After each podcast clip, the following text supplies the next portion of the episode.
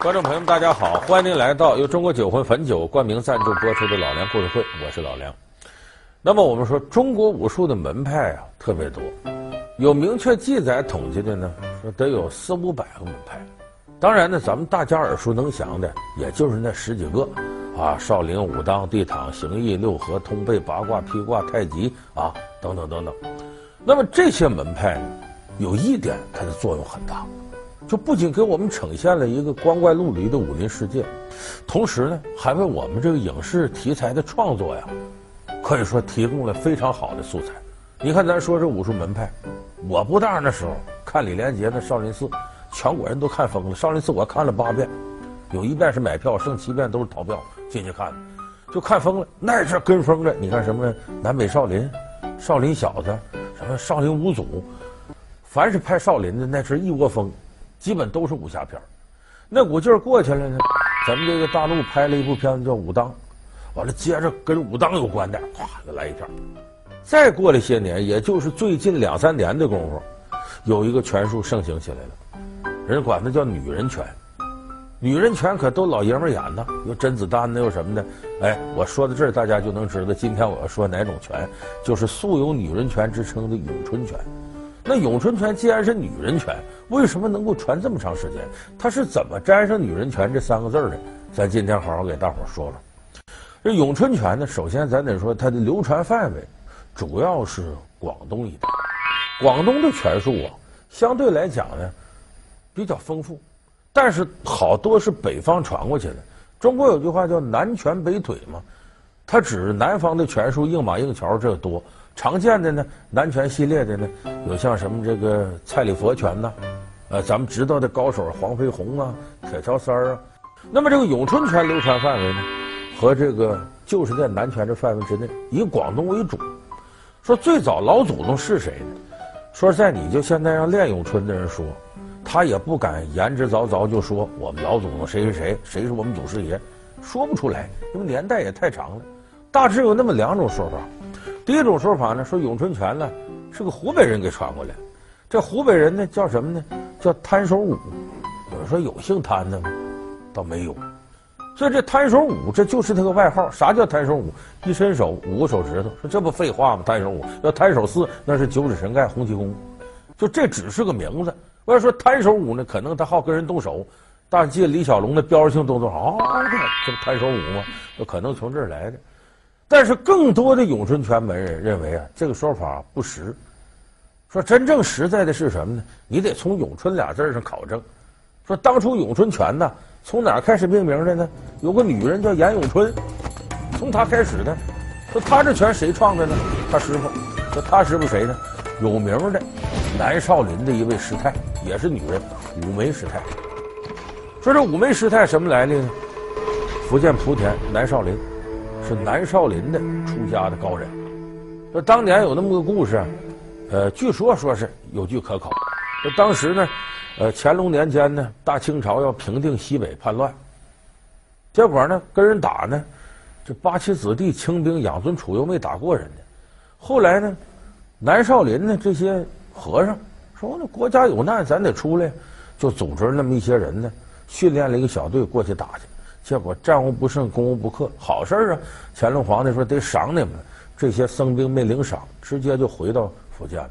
可是有些大臣跟着嚼舌头，说皇上这可不行，这帮人不要钱，凡是要钱的人都好办，这不要钱的人你可不知道他揣什么心思。你这伙人这么厉害，他能替你把敌人给打走了，哪天他要造反，咱怎么办呢？所以说当时皇上心也黑。就偷偷派人来到这个福建，哎，官兵把外头围上，火也架起来，南少林给烧了。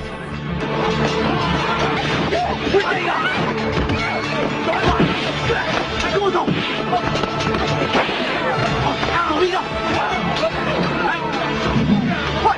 据说把里头和尚什么都烧死了，跑出来五个人，哎，这五个人就是少林五祖，后来创了天地会。咱们以前节目里也提过。说这一把大火，呃，不光这五个人跑出来了，五梅师太也跑出来了。我就琢磨，我说这个咏春可能跟这武真有关系。你看这五梅师太，那叫摊手武，这这和这可能有点关系。可能这传说都一趟线来的。这个五枚师太跑到哪儿了呢？福建待不下了，越过广东，来到了这个云南四川交界的大凉山，在大凉山里隐居。这个他在山上隐居，山下呢有个小豆腐房，有父女两个人卖豆腐。这个男的父亲姓严，叫严二，他女儿叫严永春。爹，哎，给我练两招呗，来。好啊，那你可小心了啊。这个杨二是谁呢？是原来南少林的俗家子弟，也是呢，因为这事儿啊，哎，官府抓，只要是南少林的俗家弟子都不行，他也避难跑到这儿来。这他卖豆腐，五枚师太是出家人呢，哎，这结婚上来买他的豆腐，一来二去，俩人就熟悉了。再一聊天，哎呦，一家人，那我是南少林的师太，你是南少林俗家弟子。就这么着，就非常亲，这关系处的。这时候呢，他带着孩子严永春呢，已经呢十五六了，哎呀，出落的如花似玉，长得特别漂亮。结果当地有恶霸就看上了这个严，永春，跟我回家，给我做老婆，好不好啊？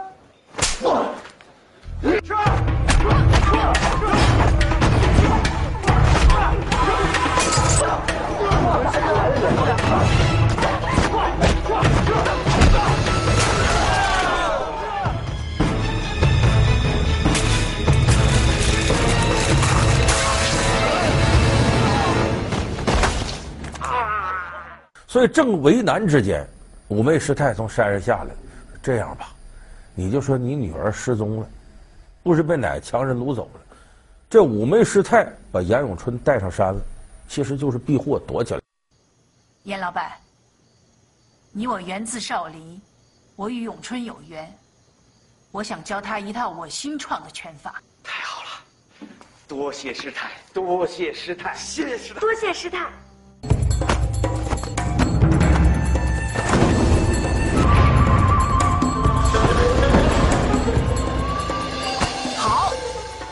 这么五枚师太呢，就把自己独创的一门拳术交给了严永春。过了三年之后，把严永春送下山，五枚师太告诉他：“说我教你这功夫可不是说花拳绣腿，是真能打人。谁再敢欺负你，你就用这个打他。”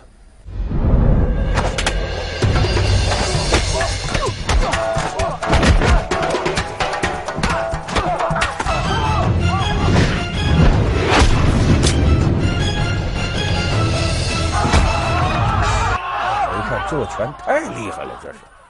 说这严永春拳法这么厉害，自己都感到很意外，就上山问自个儿师傅，问五枚师太师傅：“这拳什么呀？这么厉害呀？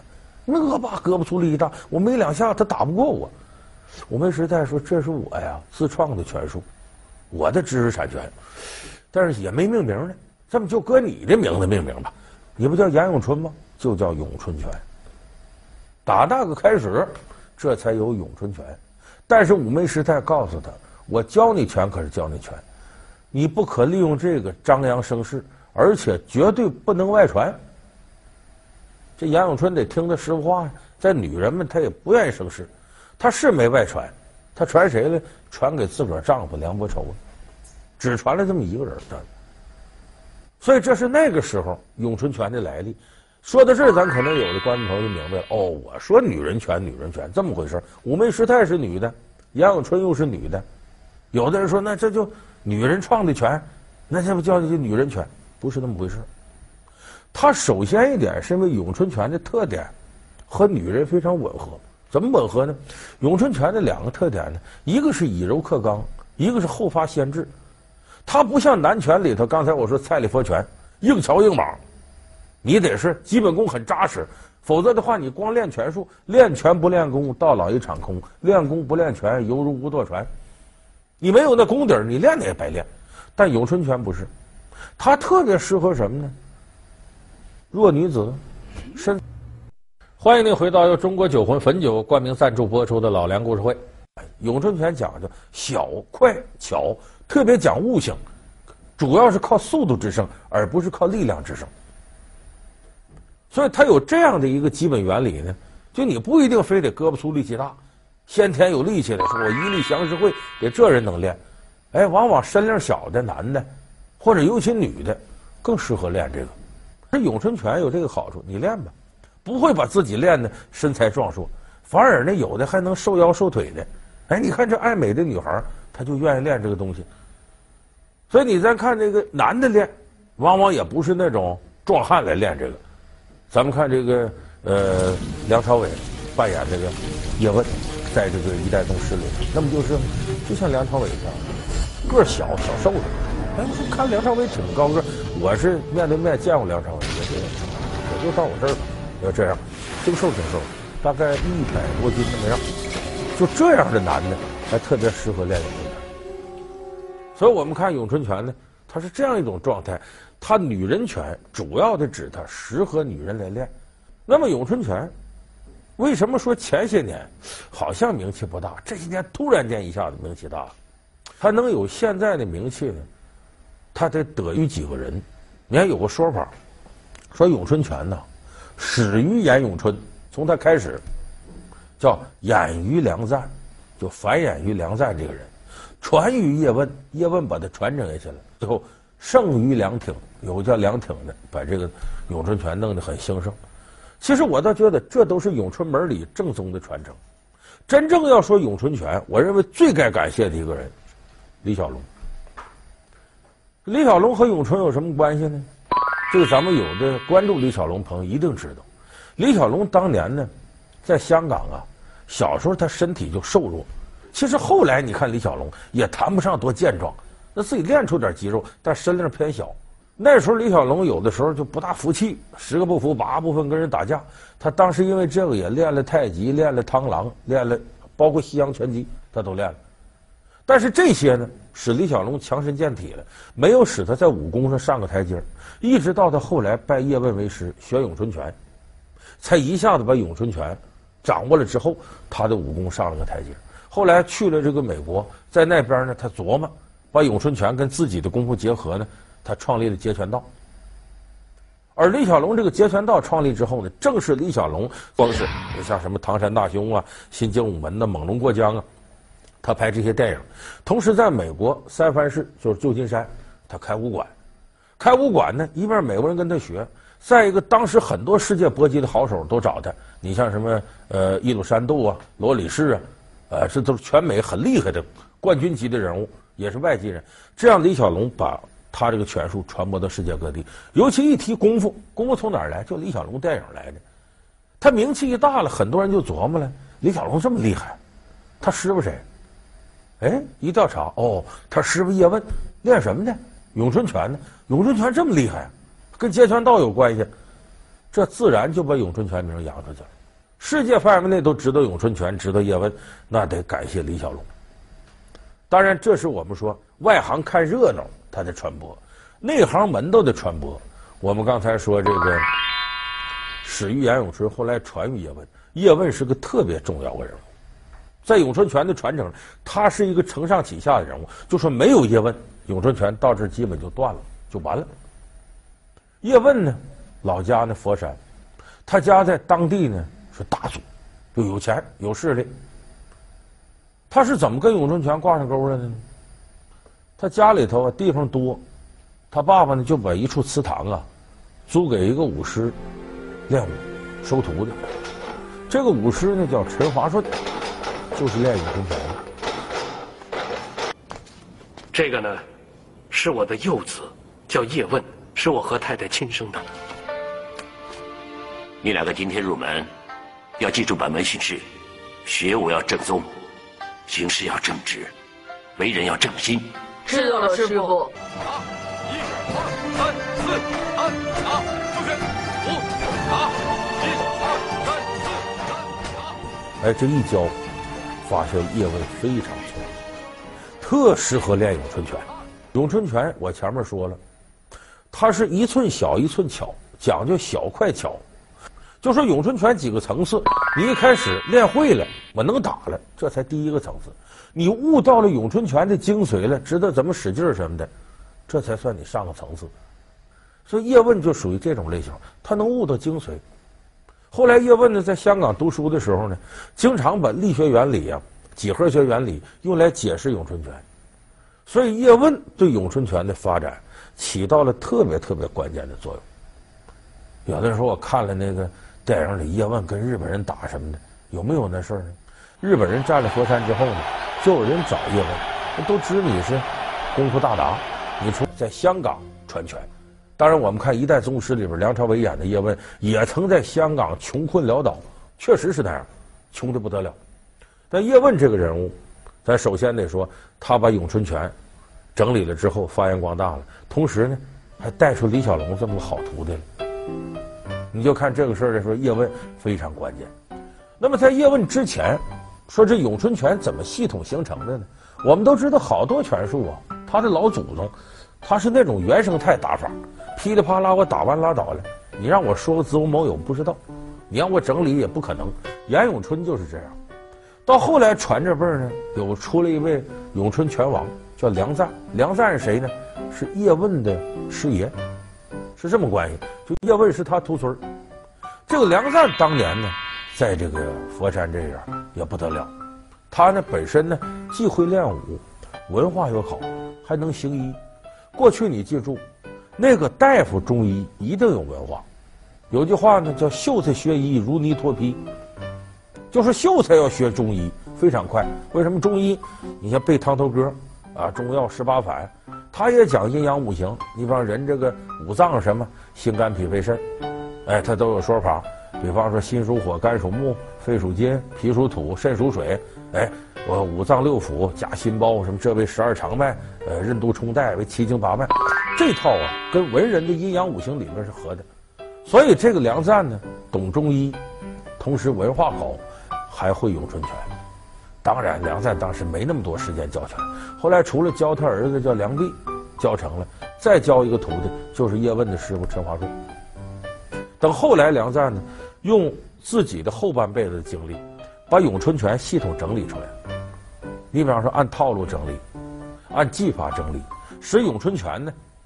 像模像样的有了拳谱，就说从他这开始，这咏春拳才算是像样的一个门户，而他呢，也走遍全国各地，跟其他门类的大师之间较量，一下子把咏春拳扬名了。所以梁赞咏春拳王，这是个重要人物。再有一位重要人物呢，这个时间呢就民国后期的，这个人叫梁挺。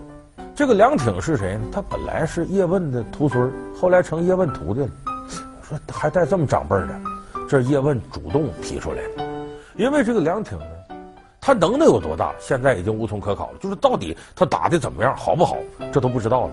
可是梁挺有一个能耐，他在各个大学里都开了咏春拳班，让不少大学生，甚至女大学生都来学咏春拳，一下子把咏春拳在上层社会就给普及了。你想这个推广的作用得有多大？叶问一看，我这个徒孙真有作为，你别当我徒孙了。你当我徒弟吧，给他升一辈儿。所以这梁挺是叶问的关门弟子。那么我说到这儿呢，很多人都觉得说，这看来这个功夫要不行，能推广也行，可不是吗？武术门里头啊，你以为谁能打谁当掌门吗？不是，有的师傅要明事理的，他挑掌门，掌门是个什么位置？管理者。掌门的终极目的是什么？把本门发扬光大，发扬光大可不是你光会打就能发扬光大的，你得知道怎么去推广。少林寺释永信，咱们管这叫少林 CEO，拿着手机啊开着奥迪啥，挺时髦的。有人说这就违背少林功夫传，不是，人家真把少林给做大了，所以它是两回事儿。而且你话说回来，有的人说再咏春强大能打，我怎么没看着？那国际上自由搏击什么 K1 呢？这这这些比赛怎么见不着咏春拳的呢？其实你琢磨琢磨，你不能从这个角度来看。现在咏春拳有个国际咏春总会，在世界六十个国家里头呢，有三千五百个支部，大概世界练咏春拳呢得有两百多万。而且老外有钱呢，开武馆就挣钱，开武馆就挣钱。你琢磨琢磨，咱们现在讲文化输出，说你文化输出，那武术传出去，像李小龙这功夫传出去，这不就文化输出吗？文化输出目的是啥？有人说影响力，影响力为虚，实际是啥呢？就是经济效益。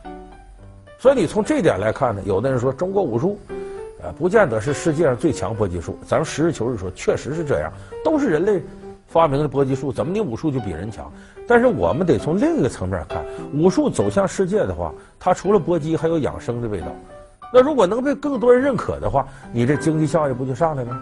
所以我们现在看武术的传承、发展和推广，要从这个大世界的和谐角度去看，而不能仅仅着眼于啊，这么台子上边俩人争斗你死我活。这在这个热兵器时代，这未免视野就太狭隘了。所以你从海外推广的角度来看，咏春拳现在做的就相当不错。好。感谢您收看这期老梁故事会。老梁故事会是由中国酒魂汾酒冠名赞助播出的。我们下期节目再见。